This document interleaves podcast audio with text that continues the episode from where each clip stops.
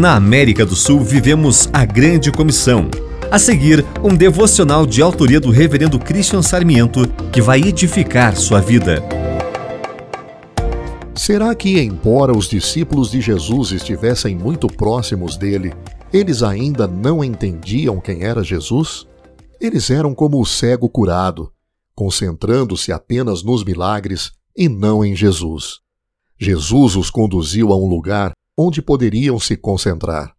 Então, Jesus e os seus discípulos foram para as aldeias de Cesareia de Filipe. A ação de Jesus é uma pergunta-chave. No caminho, perguntou-lhes: Quem os outros dizem que eu sou? Como resultado, os discípulos responderam: Uns dizem que é João Batista, outros dizem que é Elias, e ainda outros dizem que é um dos profetas. Os discípulos sabiam da percepção das pessoas. Aqueles que não estão perto de Jesus especulam que ele é. Senhor, nos mostre quem tu és.